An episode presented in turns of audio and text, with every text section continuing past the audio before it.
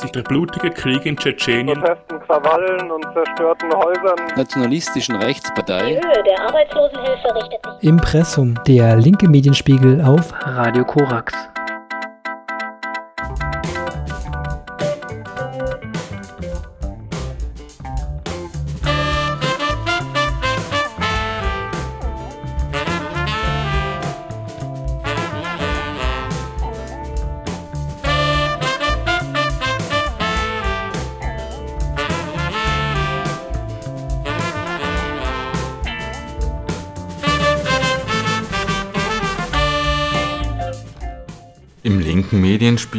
Februar 2023 geht es um die Festung Europa, medizinische Versorgung für alle, Atomenergie und mehr Besteuerung der Reichen.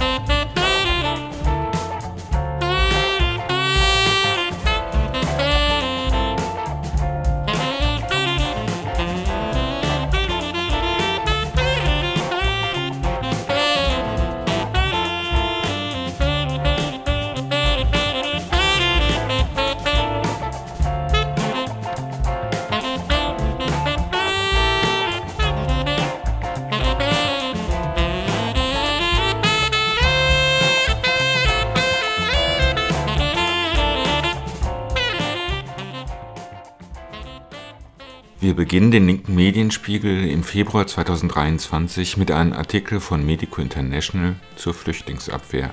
Dieser erschien online am 5. Januar 2023. Europas Türsteher und die Taliban, wie sich die Türkei unliebsamer Flüchtlinge entledigt. Während die Türkei die kurdischen Regionen im Irak und Nordostsyrien aus der Luft angreift und immer mehr Menschen zur Flucht zwingt, gilt das NATO-Mitglied der EU immer noch als sicherer Drittstaat für Geflüchtete.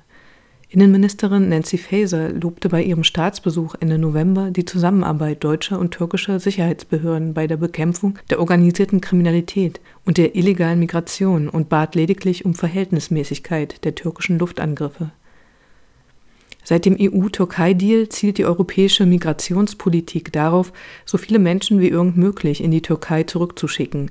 Nachdem der Deal im März 2020 platzte, passiert dies vor allem mit Hilfe völkerrechtswidriger Pushbacks durch die griechische Küstenwache. Schaffen es Schutzsuchende dennoch in Griechenland registriert zu werden, haben sie aber auch auf dem Rechtsweg kaum Chancen auf Asyl in der EU. Denn für Menschen aus Syrien, Afghanistan, Pakistan, Bangladesch und Somalia gilt die Türkei seit 2021 per Dekret als sicherer Drittstaat. Wie ist die Situation für Geflüchtete in der Türkei wirklich?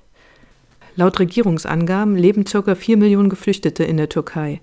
Die Steuerung von Migration diente der türkischen Regierung schon seit Jahren als politisches Instrument zur Bevölkerungskontrolle, beispielsweise durch die gezielte Ansiedlung arabischer Geflüchteter auf kurdischem Gebiet im Südosten des Landes.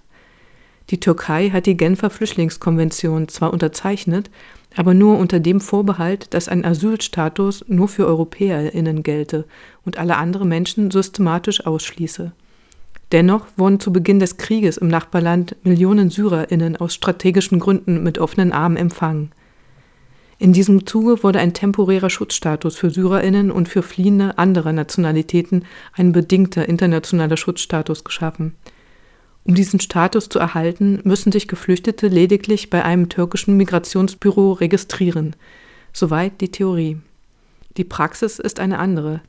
Seitdem das Flüchtlingshilfswerk UNHCR 2018 die Verfahren in die Hände des türkischen Migrationsministeriums gelegt hat, ist es für Geflüchtete nur noch in Ausnahmefällen möglich, einen Schutzstatus zu erhalten.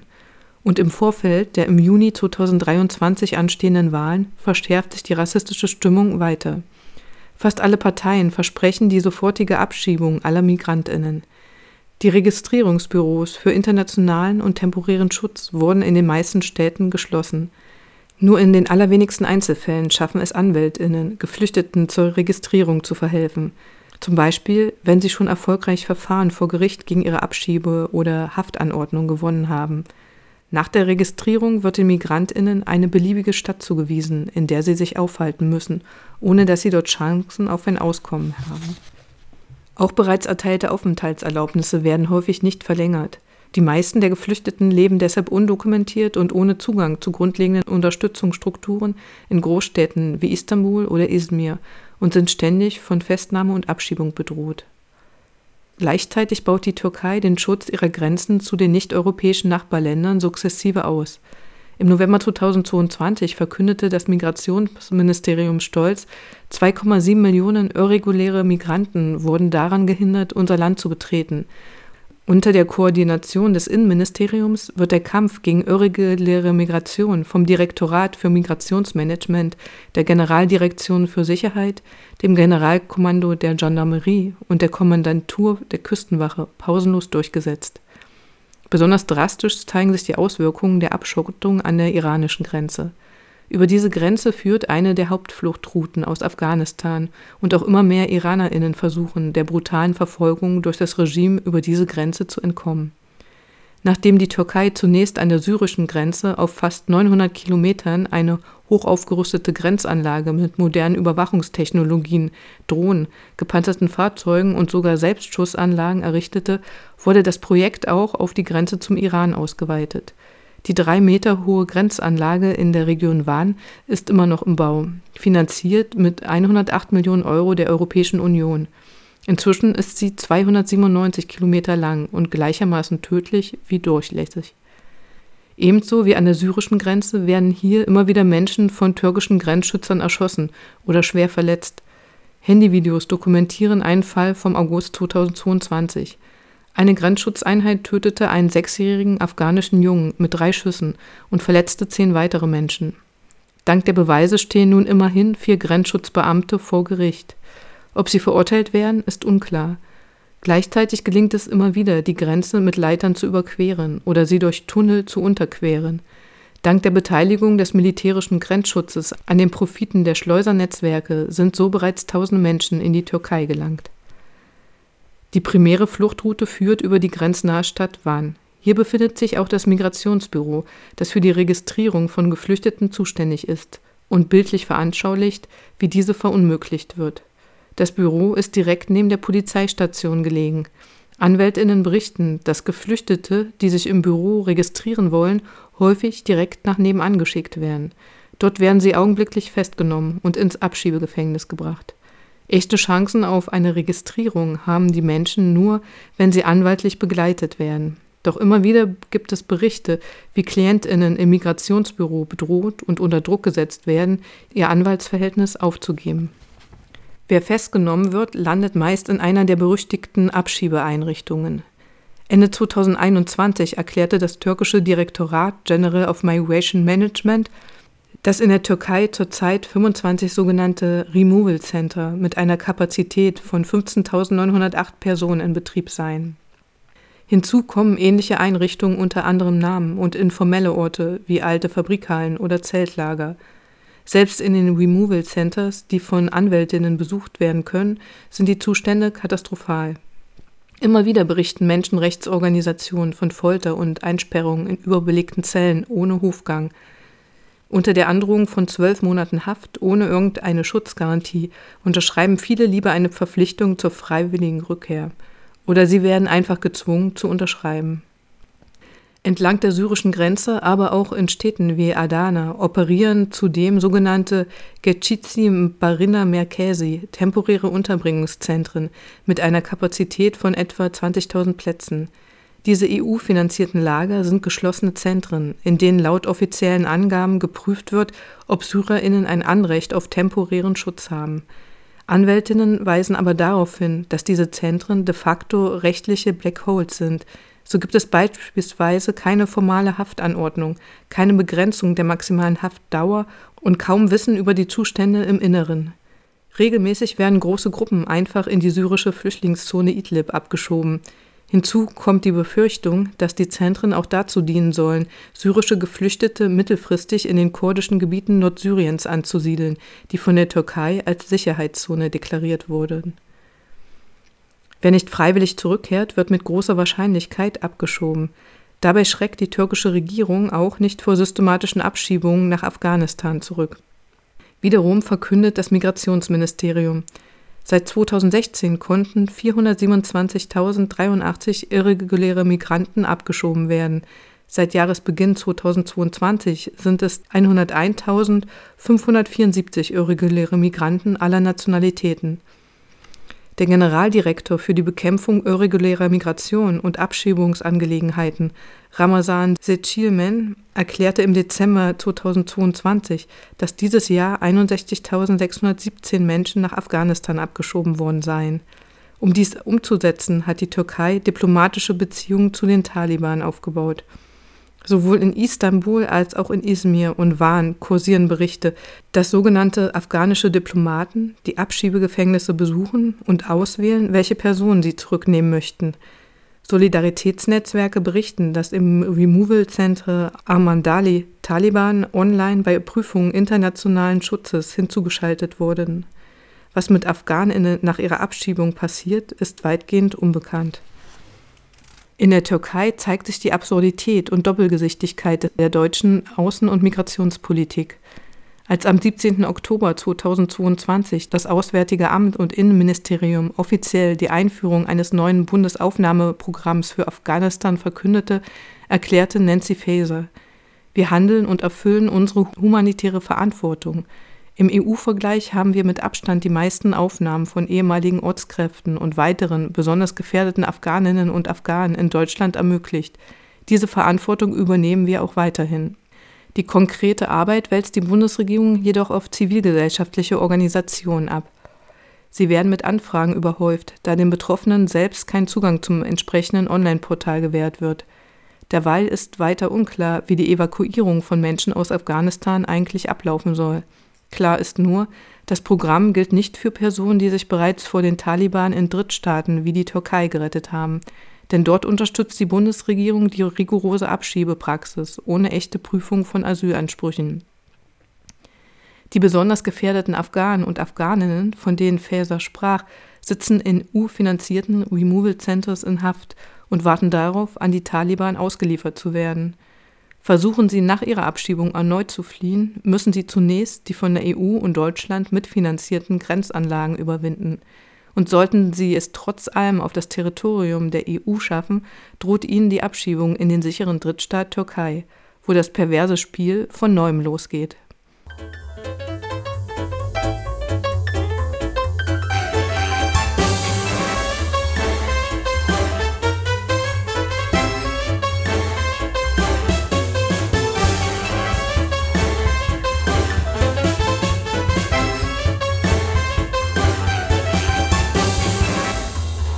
Flüchtlingsabwehr kommen wir gleich zur medizinischen Versorgung für Geflüchtete in Halle.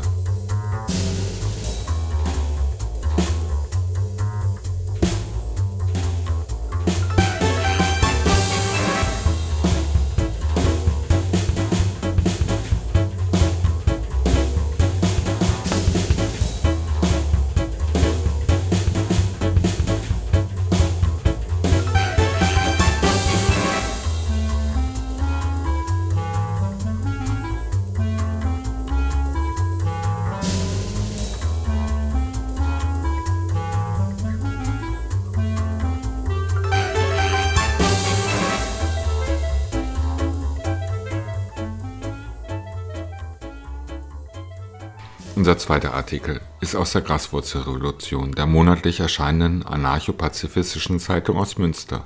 In der Februarausgabe gibt es einen Schwerpunkt zu Medizin von unten. In diesem sind Artikel versammelt über soziale Kliniken der Solidarität in Thessaloniki, das Poliklinik-Syndikat und ein Interview mit dem Medinetz Halle Saale, das wir euch eingelesen haben. Gesundheit ist ein Menschenrecht. Ein Interview mit dem Medinetz Halle Saale das medizinische Unterstützung für Menschen ohne Zugang zum Gesundheitssystem anbietet. Wer nach Deutschland geflohen ist und im laufenden Asylverfahren in der Duldung oder in der Illegalität lebt, hat mit Schwierigkeiten und der Furcht vor Abschiebung zu kämpfen, wenn er oder sie medizinische Hilfe suchen will. Diese Zustände wollen die Mediennetze nicht hinnehmen und setzen sich auf verschiedenen Ebenen für eine gute medizinische Versorgung für alle ein. Sie helfen, indem sie ein Netzwerk von freiwilligen MedizinerInnen aufbauen und sich für politische Veränderungen in der Gesundheitsversorgung einsetzen. so auch der Verein Medinetz Halle Saale. Vielleicht wollt ihr erst was zu euch selbst sagen. Was ist euer Ziel als Medinetz Halle? Wir schaffen uns selber ab. Das ist der nun schon jahrelang genutzte Slogan vieler Gruppen der Medinetz- und Medibüro-Bewegung in der BRD.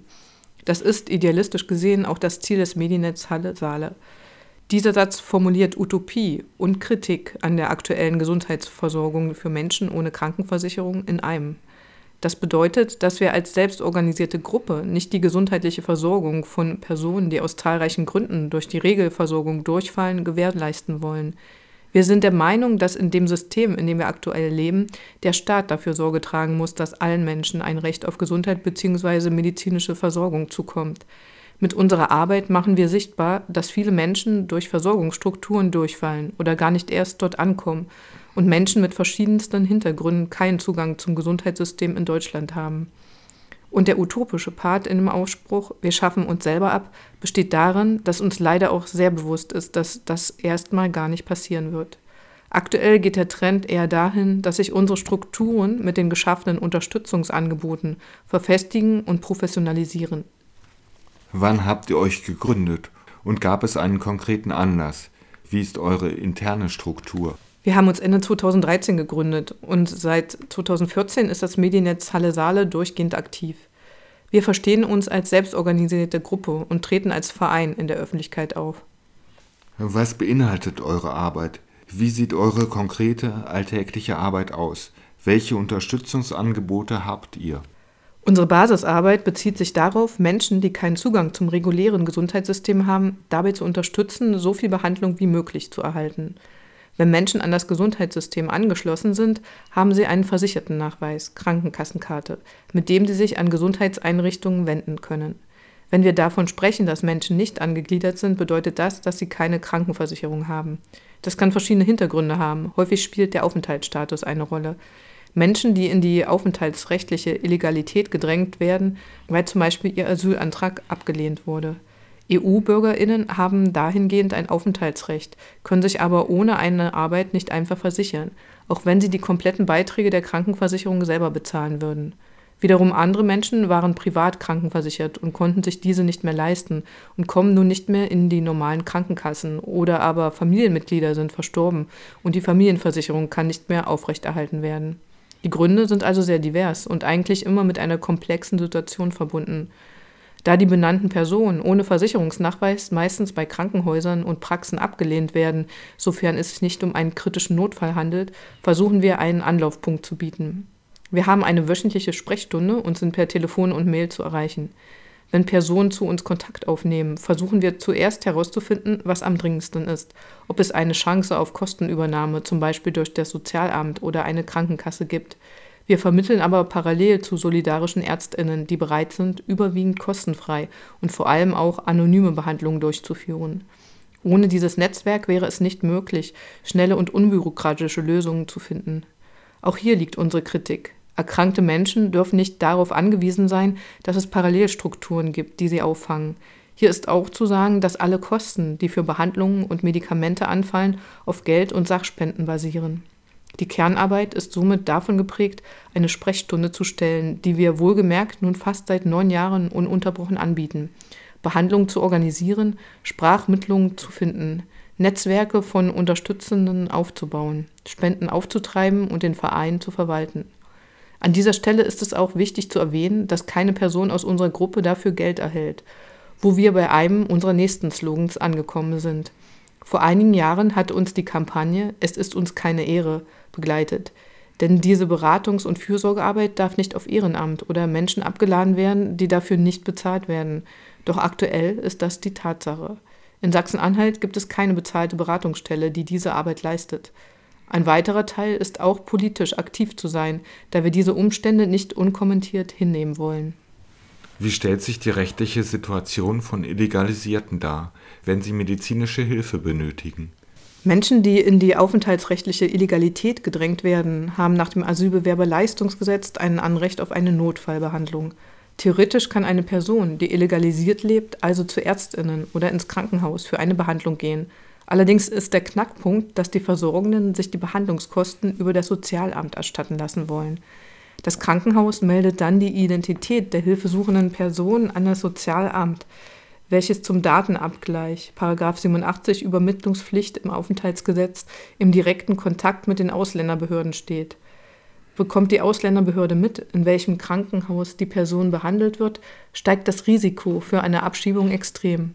Kurzum, Menschen in der aufenthaltsrechtlichen Illegalität vermeiden lange Ärztinnenbesuche und die Inanspruchnahme der Regelversorgungsleistungen aus Angst.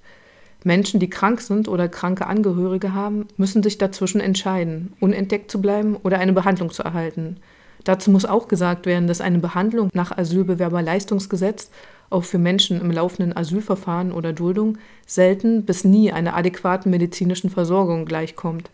Das ist jedoch damit verbunden, dass sie sich an die Ausländerbehörde oder das Sozialamt wenden und ihre Identität preisgeben müssen, was das Risiko einer drohenden Abschiebung steigert und somit natürlich Menschen davon abhält, von diesem Recht Gebrauch zu machen.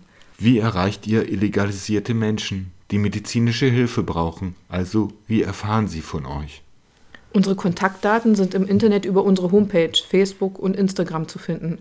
Oft erfahren aber Menschen auch über Bekannte oder andere Beratungsstellen von uns. Wie ist das Verhältnis zwischen ehrenamtlichen Aktivistinnen und den Ärztinnen, mit denen ihr zusammenarbeitet? Zu vielen Ärztinnen besteht mittlerweile ein sehr vertrautes Verhältnis, da wir bereits einige Jahre zusammenarbeiten und wir oft auf große Bemühungen und Verständnis für die Situation der Patientinnen stoßen. Vor allem sind wir froh, dass wir mittlerweile auf ein stabiles Netzwerk zurückgreifen können, um möglichst schnelle Lösungen für die Anliegen der Menschen zu finden, die zu uns kommen. Daneben macht ihr auch viel politische Öffentlichkeitsarbeit. Wollt ihr dafür ein paar Beispiele nennen? Zum einen verfolgen wir kommunale Missstände und beobachten die Arbeit von der Ausländerbehörde und dem Sozialamt kritisch. Wir arbeiten auch kontinuierlich daran, die Situation von Menschen ohne Krankenversicherung in das Bewusstsein der Gesellschaft zu holen. In den letzten zwei Jahren verfolgen wir auch die Umsetzung eines größeren Projekts, das in anderen Bundesländern bereits vertreten ist und funktioniert. Wir haben ein Konzept für einen anonymen Behandlungsschein für Sachsen-Anhalt mit dem Medinetz in Magdeburg erarbeitet. Dieses Konzept ermöglicht Menschen ohne Versicherung einen anonymisierten Behandlungsschein zu erhalten, der einen uneingeschränkten Zugang zu Versorgungsleistungen und freie Ärztinnenwahl ermöglicht.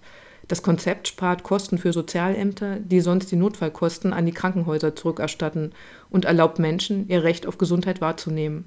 Mit langem Atem haben wir es geschafft, dass die mögliche Umsetzung 2021 in den Koalitionsvertrag der Landesregierung von Sachsen-Anhalt aufgenommen wurde. Auch in vielen anderen Städten gibt es Medinetzgruppen.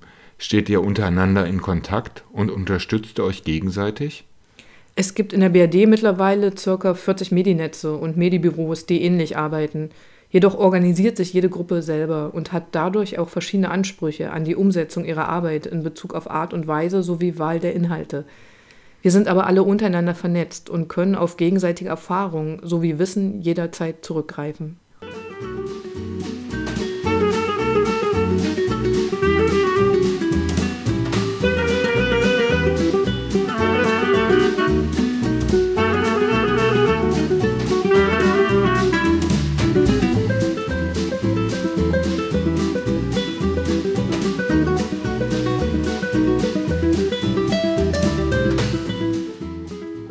Der medizinischen Hilfe für Geflüchtete und Illegalisierte in Halle, dem Medinetz Halle, das ihr online findet unter medinetz-halle.de, kommen wir gleich zur Atomenergie.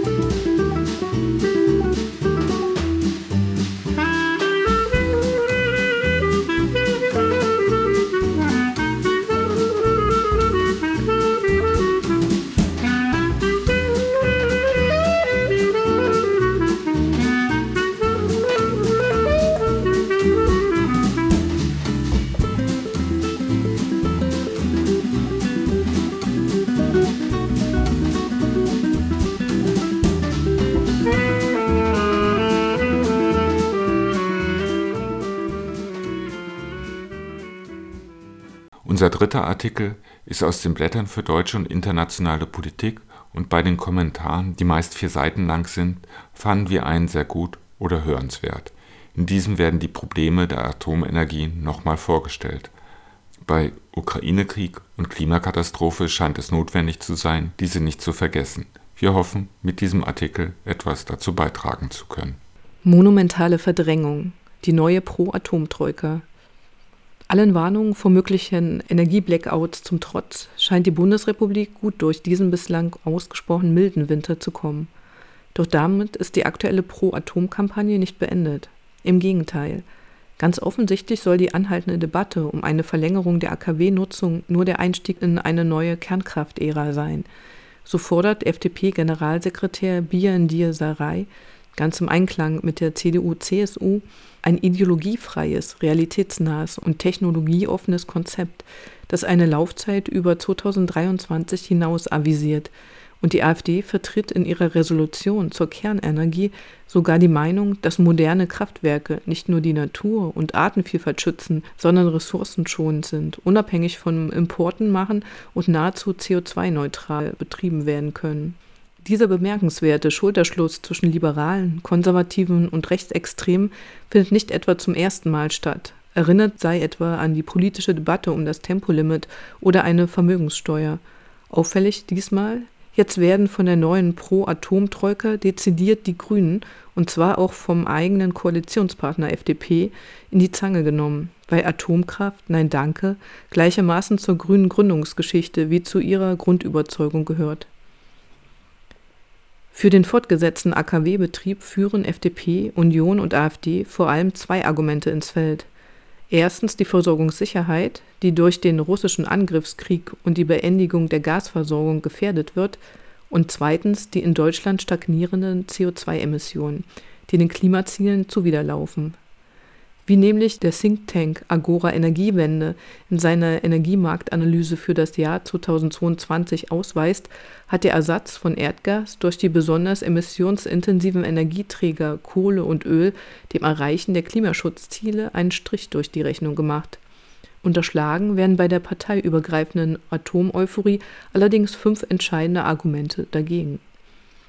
Erstens wird von Atompropagandisten die dramatische Umweltschädlichkeit der Atomkraft bagatellisiert. Wenn etwa Lindner die Atomkraft gegenüber Kohlekraftwerken bevorzugt und damit auf Deutschlands CO2-Bilanz hinweist, unterschlägt er den nuklearen Produktionszyklus vom Uranabbau bis zur Endlagerung der hochradioaktiven Abfälle. Atomkraft ist nicht klimaneutral. Hinzu kommt der enorm energieintensive Transport entlang der gesamten Produktionskette.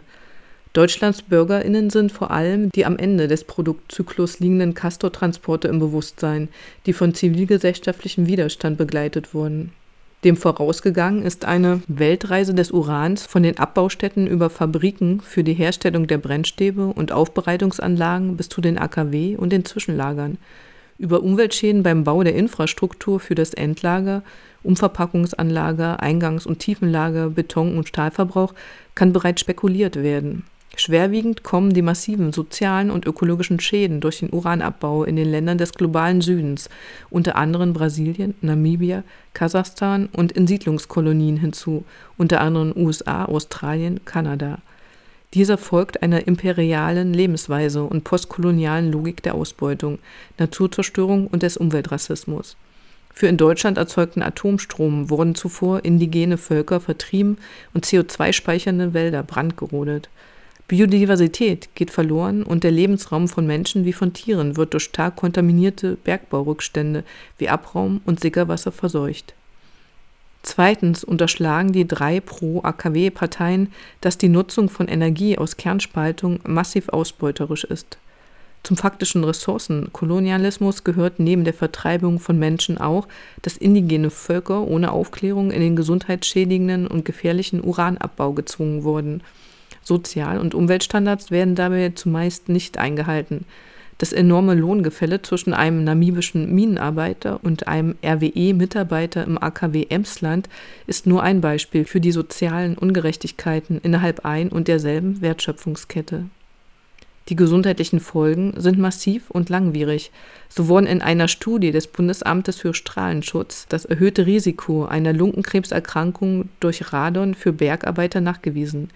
Des Weiteren wird einer Vielzahl an nachfolgenden Generationen durch den angefallenen Atommüll ein Risiko übergeben, das laut Gesetzgeber für eine Million Jahre bestehen wird. Anzunehmen ist, dass eine ganze Reihe an Problemverkettungen auftreten wird. Sie sind im Umgang mit hochradioaktiven Materialien nicht die Ausnahme, sondern die Regel. Belastungen der Menschen in der Region wie der ArbeiterInnen im unmittelbaren Nahbereich der Entsorgungsarbeiten sind unvermeidbar. Dies belegen unter anderem Untersuchungen aus dem Umfeld der Wiederaufarbeitungsanlage in La Hague, Frankreich. Obwohl diese vom Betreiber als sicher dargestellt wird, stellten viel et al. eine Häufung von Leukämiefällen fest. Drittens wird von den Parteispitzen ignoriert, dass die Technologie weiter hochriskant ist. Die Reaktorkatastrophe von Tschernobyl 1986 wird damit begründet, dass es menschliches Versagen in einem AKW russischer Bauart war. In Fukushima 2011 kam es nur infolge eines natürlichen Tsunami, mit dem nicht gerechnet wurde, zum Supergau. Das Ungewisse und Unvorhersehbare ist der Grund, weshalb die Menschen in unmittelbarer Umgebung eines AKW und weit darüber hinaus unter einem Damoklesschwert leben. Merz behauptet, die deutschen AKW gehören zu den sichersten der Welt. Dabei suggeriert er eine Sicherheit, die immer im Verhältnis zu anderen AKW und deren Stand der Technik betrachtet werden muss. Das ist jedoch keine Aussage über die absolute Sicherheit. In Deutschland beträgt das Durchschnittsalter der Kraftwerke Stand 2022 34 Jahre. Laut Atomgesetz müssen die AKW alle zehn Jahre eine sogenannte periodische Sicherheitsüberprüfung durchlaufen, die aber bei den drei verbliebenen Reaktoren Laufzeit bis 15. April 2023 nun schon mehr als 13 Jahre zurückliegt. Insgesamt wurden bei den drei Reaktoren 407 meldepflichtige Ereignisse registriert. Das heißt sicherheitstechnische relevante Ereignisse, die potenziell auch Strahlenaustritte umfassen. Im Übrigen gibt es weltweit keinen Versicherungsdienstleister für AKW. In Deutschland haften im Schadensfall die Kraftwerksbetreiber mit bis zu 2,5 Milliarden Euro, alle darüber hinaus anfallenden Kosten übernimmt der Staat und somit die SteuerzahlerInnen. Viertens sind AKW, aber auch Zwischenlager oder Brennelementefabriken besonders exponiert und damit in hohem Maße geeignet, im Krieg als Gewaltmittel eingesetzt zu werden. Im Kriegsfall sind AKW von gleich doppelter strategischer Bedeutung, wie derzeit der Ukraine-Krieg zeigt. Einerseits kann durch einen Angriff die Stromversorgung unterbrochen werden, andererseits kann ein AKW auch direkt zum Angriffsziel werden. In beiden Fällen ist ein Supergau möglich. Der Angriffskrieg Russlands auf die Ukraine hat das in Europa vermeintlich Undenkbare zur möglichen Realität werden lassen, wenngleich das Völkerrecht vorsieht, dass solche Anlagen nicht angegriffen werden und schwere Verluste unter der Zivilbevölkerung nicht riskiert werden dürfen. Derartige Angriffe auf AKW und die Infrastruktur können aber nicht nur von autokratischen Regimen ausgehen. Nicht minder gefährlich und ungeachtet der derzeitigen Ruhe nicht zu vergessen, sind mögliche terroristische Anschläge, die alle Nuklearbauten zum Ziel haben können. Und schließlich fünftens werden von den BefürworterInnen der Atomkraft die völlig ungelösten Probleme bei der Entsorgung unterschlagen. Bis heute ist auf der ganzen Welt noch kein Endlager für die hochradioaktiven Atomabfälle in Betrieb. In Deutschland wurden den Betreibern für die Betriebserlaubnis ihrer AKW sogar eine gesetzliche Nachweispflicht für ein Endlager auferlegt, wofür die Betreiber stets Gorleben instrumentalisierten.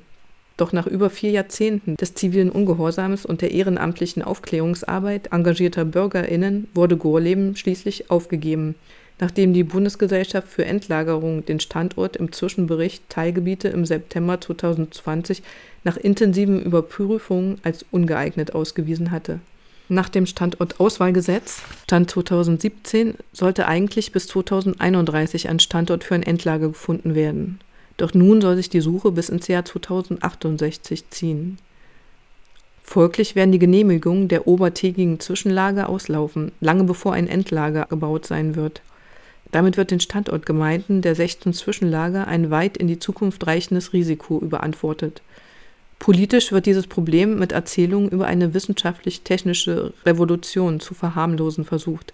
Neue Reaktortypen sollen die Atomabfälle angeblich recyceln können. Doch laut einer Studie des Öko-Instituts von 2022, die vom Bundesamt für die Sicherheit der nuklearen Entsorgung in Auftrag gegeben wurde, ist weder deren Machbarkeit wissenschaftlich erwiesen, noch könnte eine Recyclungstechnologie in den nächsten Jahrzehnten industrielle Reife erlangen. Auch würde dies ein Endlager nicht überflüssig machen.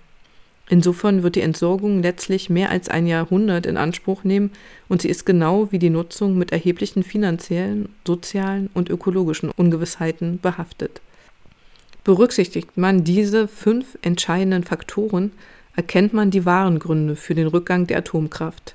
Tatsächlich befindet sich der AKW-Bestand nicht nur in Deutschland, sondern weltweit längst auf dem absteigenden Ast.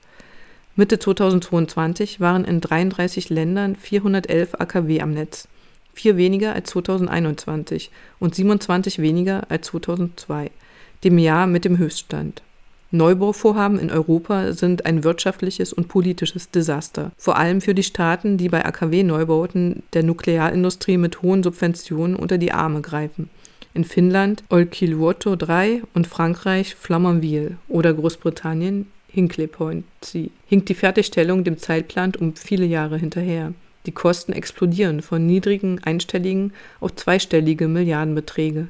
Folglich gehen, mit Ausnahme Chinas, mehr AKW vom Netz als neue in Betrieb.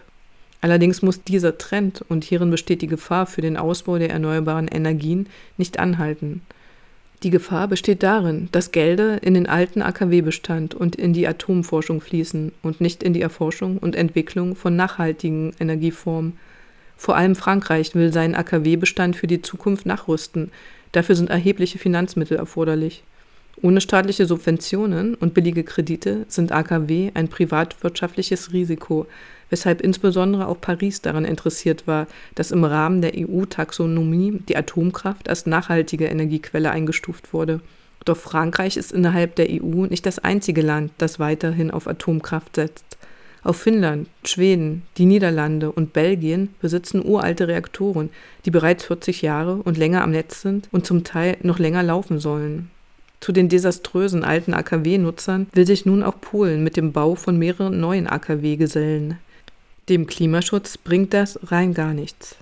Dafür werden stetig neue und globale Ungerechtigkeiten, Gefahren, Risiken und Ungewissheiten im Umgang mit den hochradioaktiven Abfällen erzeugt. Und dennoch ist auch in Deutschland der Ausstieg noch immer keine besiegelte Sache. Atomkraft? Nein, danke. Versus Atomkraft? Ja, bitte. Bleibt so bis auf weiteres ein hoch umkämpftes Terrain in der politischen Auseinandersetzung. Dafür wird die neue Pro-Atom-Troika mit Sicherheit sorgen.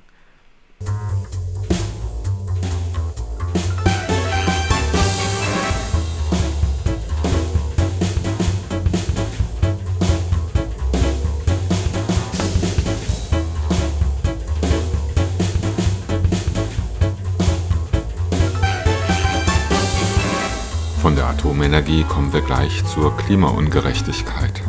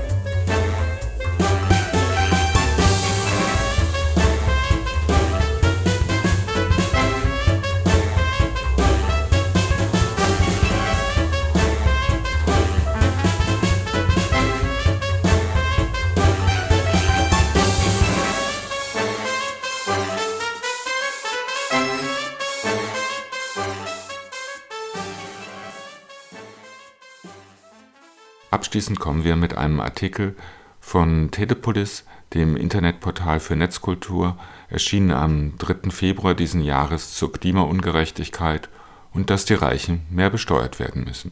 Die Klimaungerechtigkeit nimmt zu. Energie und Klima kompakt. Expertenbericht. Superreiche emittieren Vielfaches an Treibhausgasen als Arme. Von den Folgen sind sie weniger betroffen. Für mehr Klimagerechtigkeit bedürfe es neuere Steuerregime. Wenn von Klimagerechtigkeit die Rede ist, muss nicht mehr nur über Ungleichheiten zwischen den Industrieländern und den armen Ländern des globalen Südens gesprochen werden. Die Ungleichheiten finden sich zunehmend auch innerhalb der Grenzen eines Landes, wie der soeben erschienene Carbon Equality Report verrät. Der Bericht wird herausgegeben vom World Inequality Lab, zu dessen Co-Direktoren der französische Wirtschaftswissenschaftler Thomas Piketty zählt. Demnach sind die reichsten 10 Prozent der Bevölkerung weltweit für knapp die Hälfte (48 Prozent) aller CO2-Emissionen verantwortlich, die mittleren 40 Prozent für 40,5 Prozent der Emissionen und die ärmste Hälfte der Menschheit nur noch für 11,5 Prozent der Emissionen. Schaut man auf die Emissionen pro Kopf, sticht das reichste Prozent ganz deutlich hervor. 101 Tonnen CO2-Äquivalent pro Jahr und Kopf gehen auf ihr Konto. Zum Vergleich, die durchschnittlichen CO2-Emissionen pro Kopf liegen in Deutschland bei 10,8 Tonnen. Das reichste Prozent der Weltbevölkerung ist auch für ein Viertel des Anstiegs der globalen Emissionen seit 1990 verantwortlich. Die Ungleichheit manifestiert sich aber nicht nur am Anteil der Reichen an der Schädigung des Klimas, sondern auch darin, wer am stärksten von klimabedingten Schäden betroffen ist. Denn das sind überproportional die Ärmsten, selbst wenn Schadensummen von Versicherungen vielleicht eine andere Sprache sprechen. Der Klimawandel verschlechtere eine ohnehin niedrige landwirtschaftliche Produktivität in den ärmeren Ländern und führe dort zu größerer Wasserknappheit. Hitzewellen führten zu höherer Sterblichkeit, vor allem in urbanen Zentren. Tropenstürme und Überschwemmungen zwingen Millionen, hauptsächlich in den armen Ländern, ihre Heimat zu verlassen. Während solche Ereignisse die Region als Ganzes betreffen, deuten Studien auf einen starken sozioökonomischen Zusammenhang zwischen Exposition und insbesondere Vulnerabilität und den aktuellen Lebensbedingungen, wobei die Ärmsten stärker betroffen sind als die anderen, heißt es. Steuersysteme müssten reformiert werden. Oder in Zahlen. Die ärmere Hälfte der Weltbevölkerung trägt mit 75 Prozent die größere Last der klimabedingten relativen Einkommensverluste, während die oberen 10 Prozent nur 3 Prozent ihres Einkommens durch Klimaschäden einbüßen und der Klimawandel behindert Entwicklung. Viele Länder des globalen Südens sind heute deutlich ärmer, als sie es ohne den Klimawandel gewesen wären. Dieser Trend wird sich fortsetzen und zu Einkommensverlusten von mehr als 80 Prozent für viele tropische und subtropische Länder bis zum Ende des Jahrhunderts führen. Neben den ernüchternden Befunden bietet die Studie aber auch einen Ansatzpunkt, wie der Klimawandel am wirksamsten bekämpft werden kann. So dürften die Emissionen der Hauptverschmutzer deutlich einfacher zu senken sein als die der ärmeren Bevölkerungshälfte, was ein starker Anreiz sein sollte, mit politischen Maßnahmen auf die Gruppe der Reichen zu zielen. Gelänge es, die Emissionen der Reichen deutlich zu senken, gäbe es beim CO2-Budget wiederum mehr Spielraum, um die Armut zu lindern. Der CO2-Ausstoß, der damit verbunden wäre, dass alle Menschen mehr als 5,5 US-Dollar am Tag zur Verfügung hätten, entspricht etwa einem Drittel der Emissionen der oberen 10 Prozent der Weltbevölkerung. Eine derartige Umverteilung sowohl des Reichtums als auch der Emissionen würde vor allem veränderte Steuerregime erfordern, von Übergewinnsteuer bis hin zum Abbau von Subventionen für fossile Energien. Wenn man das Missverhältnis nicht bezogen auf individuelle Personen betrachten möchte, dann sprechen jüngst veröffentlichte Zahlen einiger Unternehmen Bände. Der Energiekonzern Shell, der vor allem an Erdöl und Erdgas verdient, verzeichnet für das Jahr 2022 einen Überschuss von 39,8 Milliarden US-Dollar, nach Unternehmensangaben der höchste seiner Geschichte und doppelt so viel wie im Vorjahr. Der US-amerikanische Ölkonzern ExxonMobil erzielte im vergangenen Jahr einen Rekordgewinn von 55,7 Milliarden Dollar. Wie berichtet, konnte auch der deutsche Kohlekonzern RWE seinen Gewinn verdoppeln und erzielte 3,2 Milliarden Euro Reingewinn Die Energiekonzerne haben damit stark von den hohen Preisen aufgrund des Ukraine-Krieges profitiert. Für das Klima ist das keine gute Nachricht, denn ein Teil der Gewinne dürften die Unternehmen in die weitere Ausbeutung fossiler Ressourcen investieren.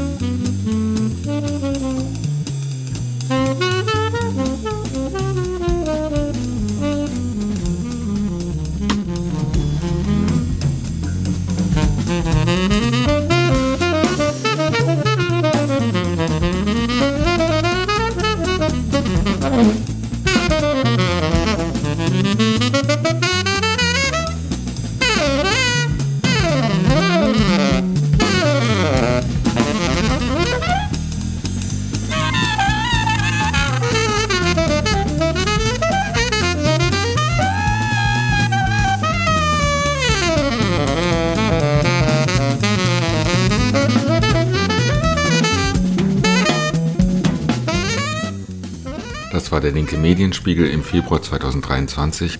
Alles weitere findet ihr online unter medienspiegel.blackbox.org. Und tschüss.